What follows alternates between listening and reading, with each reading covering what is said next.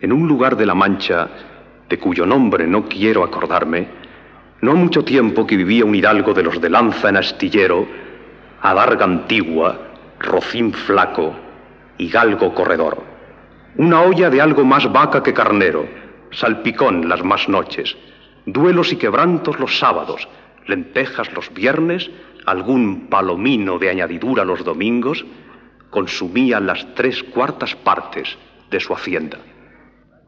El resto de ella concluían sayo de velarte, calzas de velludo para las fiestas con sus pantuflos de lo mismo, y los días de entre semana se honraba con su vellorí de lo más fino.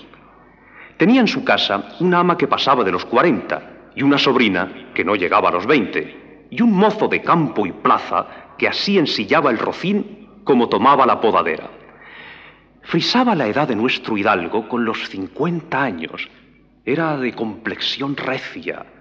seco de carnes, enjuto el rostro, gran madrugador y amigo de la caza.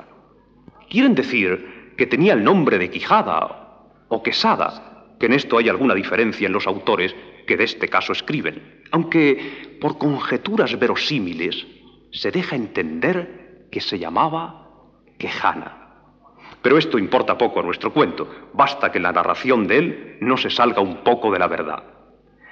Es pues de saber que este sobredicho hidalgo, los ratos que estaba ocioso, que eran los más del año, se daba a leer libros de caballerías con tanta afición y gusto que olvidó casi de todo punto el ejercicio de la caza y aún la administración de su hacienda. Y llegó a tanto su curiosidad y desatino en esto que vendió muchas anegas de tierra de sembradura para comprar libros de caballerías que leer, y así llevó a su casa todos cuantos pudo haber de ellos.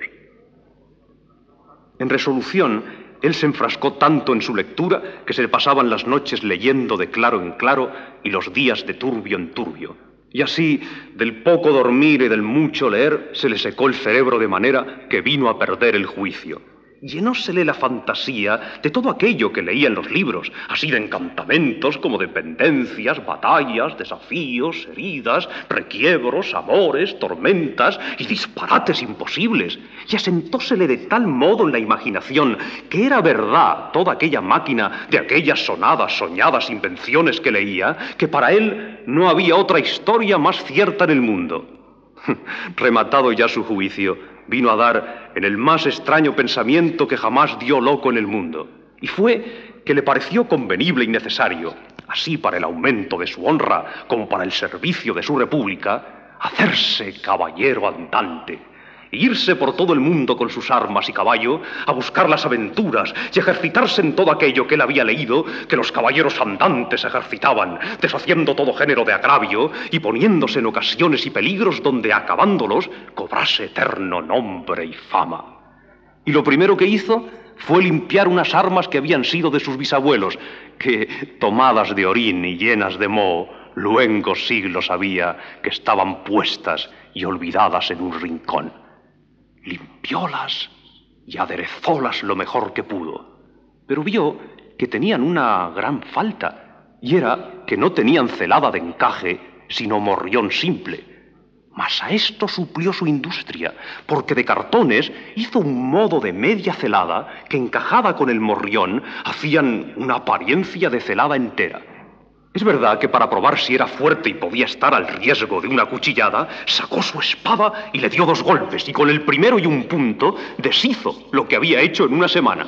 Y no dejó de parecerle mal la facilidad con que la había hecho pedazos. Y por asegurarse de este peligro, la tornó a hacer de nuevo, poniéndole unas barras de hierro por dentro, de tal manera que él quedó satisfecho de su fortaleza y sin querer hacer nueva experiencia de ella, la disputó y tuvo celada finísima de encaje. Fue luego a ver su rocín, y aunque tenía más cuartos que un real y más tachas que el caballo de Gonela, que tantum pelis et osa fuit, le pareció que ni el bucéfalo de Alejandro ni Babieca el del Cid con él se igualaban. Cuatro días se le pasaron en imaginar qué nombre le pondría. Al fin le vino a llamar Rocinante, nombre a su parecer alto, sonoro y significativo de lo que había sido cuando fue Rocín, antes de lo que ahora era, que era antes y primero de todos los rocines del mundo. Limpias pues sus armas, hecho del morrión celada, puesto nombre a su rocín y confirmándose a sí mismo, se dio a entender que no le faltaba otra cosa sino buscar una dama de quien enamorarse, porque el caballero andante sin amores era árbol sin hojas y sin fruto y cuerpo sin alma. Decíase él, si yo por males de mis pecados o por mi buena suerte me encuentro por ahí con algún gigante, como de ordinario les acontece a los caballeros andantes, y le derribo de un encuentro, o le parto por mitad del cuerpo, o finalmente le venzo y le rindo. ¿No será bien tener a quien enviarle presentado y que entre y se hinque de rodillas ante mi dulce señora y diga con voz humilde y rendido, yo, señora, soy el gigante Caraculiambro, señor de la ínsula Maliandrania, a quien venció en singular batalla el jamás como se debe alabado caballero Don Quijote de la Mancha, el cual mandó que me presentase ante vuestra merced para que la vuestra grandeza disponga de mí a su talante. Y así, sin darle parte a persona alguna de su intención y sin que nadie le viese, una mañana, antes del día que era uno de los más calurosos del mes de julio, se armó de todas sus armas, subió sobre Rocinante, puesta su mal compuesta celada, embrazó su adarga, tomó su lanza y por la puerta falsa de un corral salió al campo, con grandísimo contento y alborozo de ver con cuánta facilidad había dado principio a su buen deseo.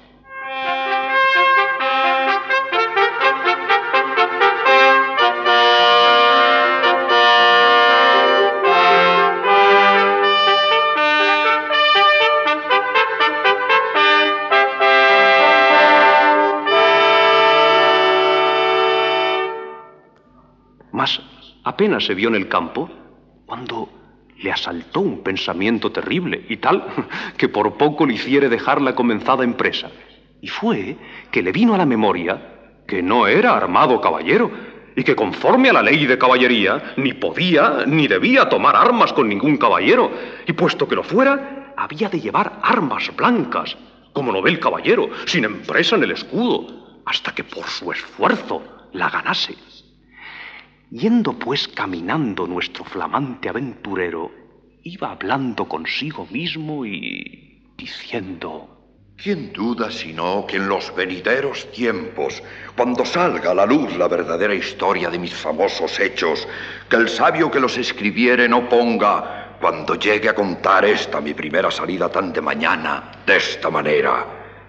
Apenas había el rubicundo Apolo tendido por la faz de la ancha y espaciosa tierra las doradas hebras de sus hermosos cabellos, y apenas los pequeños y pintados pajarillos con sus arpadas lenguas habían saludado con dulce y melifla armonía la venida de la rosada aurora, que dejando la blanca cama del celoso marido por las puertas y balcones del manchego horizonte a los mostrales se mostraba, cuando el famoso caballero Don Quijote de la Mancha, dejando las ociosas plumas, subió sobre su famoso caballo Rocinante y comenzó a caminar por el antiguo y conocido campo de Montiel.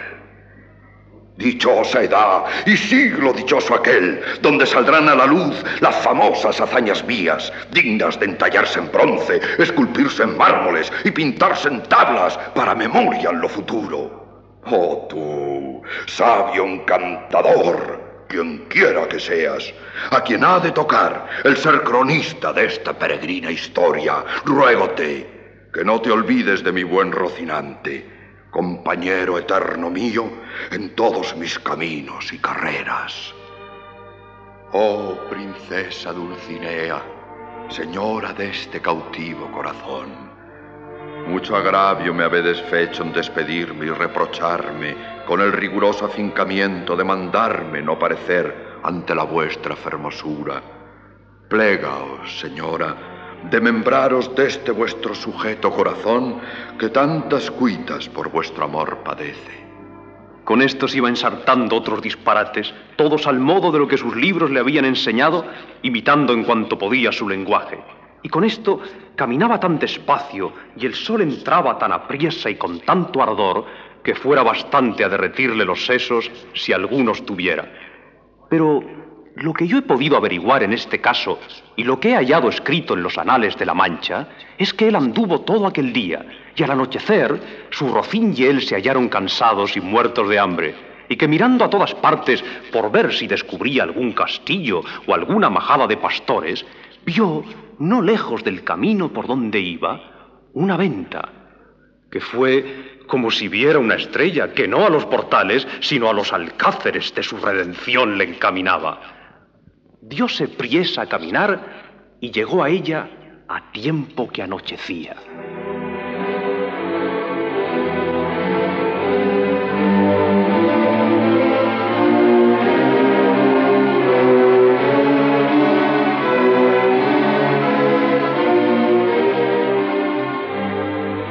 Nuestro aventurero todo cuanto pensaba, veía o imaginaba le parecía ser hecho y pasar al modo de lo que había leído, luego que vio la venta, se le representó que era un castillo con sus cuatro torres y chapiteles de luciente plata, sin faltarle su puente levadizo y honda cava.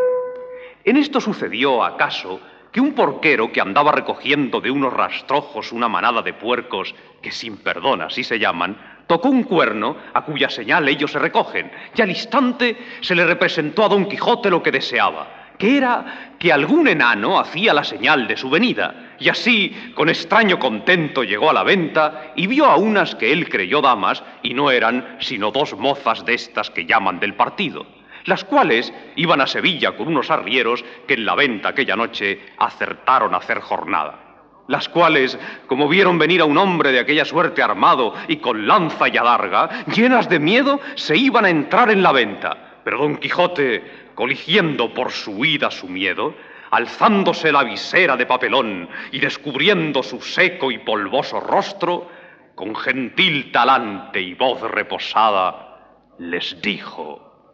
no fuyan las vuestras mercedes, ni teman desaguisado alguno, que a la orden de caballería que profeso no toca ni atañe facerle a ninguno, cuanto más a tan altas doncellas como vuestras presencias demuestran. Bien parece la mesura en las hermosas, y es mucha sandez además la risa que de leve causa procede, pero no vos lo digo porque os acuitedes demostrades mal talantes, que el mío no es de al que de serviros. El ventero, hombre que por ser muy gordo era muy pacífico, temiendo la máquina de tantos pertrechos de aquella figura contrahecha, determinó hablarle comedidamente, y así le dijo, Si vuestra merced, señor caballero, busca posada, amén del lecho, porque en esta venta no hay ninguno, todo lo demás se hallará en ella en mucha abundancia. Para mí, señor castellano, cualquier cosa basta, porque mis arreos son las armas, mi descanso el pelear. Según eso, las camas de vuestra merced serán duras peñas y su dormir siempre velar. Y siendo así, se puede apear con seguridad de hallar en esta choza ocasión y ocasiones para no dormir en todo un año, cuanto más en una noche. El ventero, acomodando a Rocinante en la caballeriza, volvió a ver lo que su huésped mandaba, al cual estaban desarmando las doncellas que ya se habían reconciliado con él, las cuales, aunque le habían quitado el peto y el espaldar, jamás supieron ni pudieron desencajarle la gola ni quitalle la contrahecha celada que traía atada con unas cintas verdes. Nunca fuera caballero de damas tan bien servido como fuera Don Quijote cuando de su aldea vino. Doncellas curaban de él, princesas de su rocino. O Rocinante, que este es el nombre, señoras mías, de mi caballo. Y Don Quijote de la Mancha, el mío, que puesto que no quisiera descubrirme hasta que las fazañas fechas en vuestro servicio y pro me descubrieran, la fuerza de acomodar al propósito presente este romance viejo de Lanzarote ha sido causa de que sepáis mi nombre antes de toda sazón. Pero tiempo vendrá en que todas vuestras señorías me manden y yo obedezca, y el valor de mi brazo descubra el deseo que tengo de serviros.